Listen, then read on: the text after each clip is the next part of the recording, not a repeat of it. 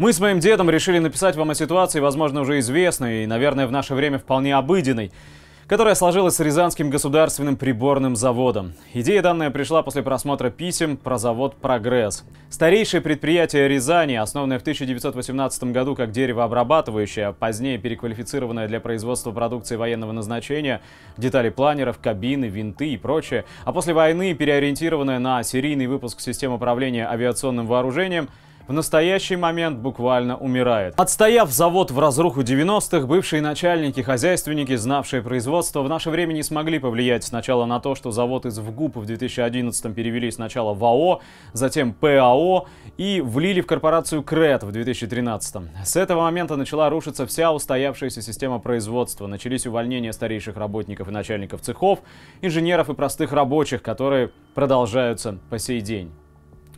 Так называемая оптимизация просеяла количество работников завода с примерно 8 тысяч в 2012 до полутора тысяч в 2019. И оставшиеся люди каждый день ждут приказа об увольнении. Несколько раз на завод с инспекциями прилетал на вертолете сам Сердюков, в честь которого организовывали банкеты, и каждый раз после такого визита становилось еще хуже, чем было, и в плане работы, и в плане зарплаты. В начале 2018-го просочилась информация о том, что все заказы с головного предприятия в Жуковском будут перенаправляться в Казань, где директором завода поставили сына вновь прибывшего директора ГРПЗ Будагова.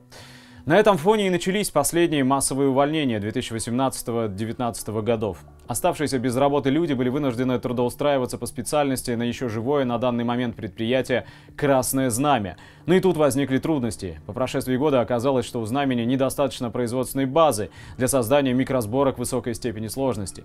Вследствие этого увольнения начались и там. Все условия создаются для того, чтобы признать производство убыточным и в итоге довести до окончательного банкротства. Людям просто некуда идти работать, кроме как в торговые центры, которые заполонили город Рязань, как грибы после дождя. Самый главный вопрос, который возникает, глядя на все это, неужели нашей стране вдруг стали не нужны радарные блоки, которые ставятся на самолеты МиГ-29, Су-27 и Су-30, или на некоторые вертолеты. При том, что страна участвует как минимум в сирийской войне. Вдвойне и даже более обидно за то, что судьба завода связана с судьбой всей моей семьи. Прадед ушел на войну 24 июня 41 из цехов деревообрабатывающего завода и потом вернулся на предприятие. Дед 50 лет отработал инженером-конструктором, две бабушки работали в цехах производства гражданской продукции, мама метрологом, отец в строительном цехе, сам я инженером в испытательном цехе.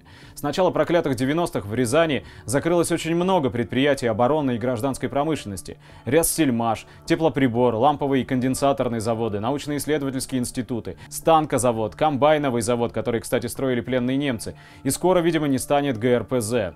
Зато будут торговые центры и уродливые новостройки, за которыми уже давно не видно исторического центра города.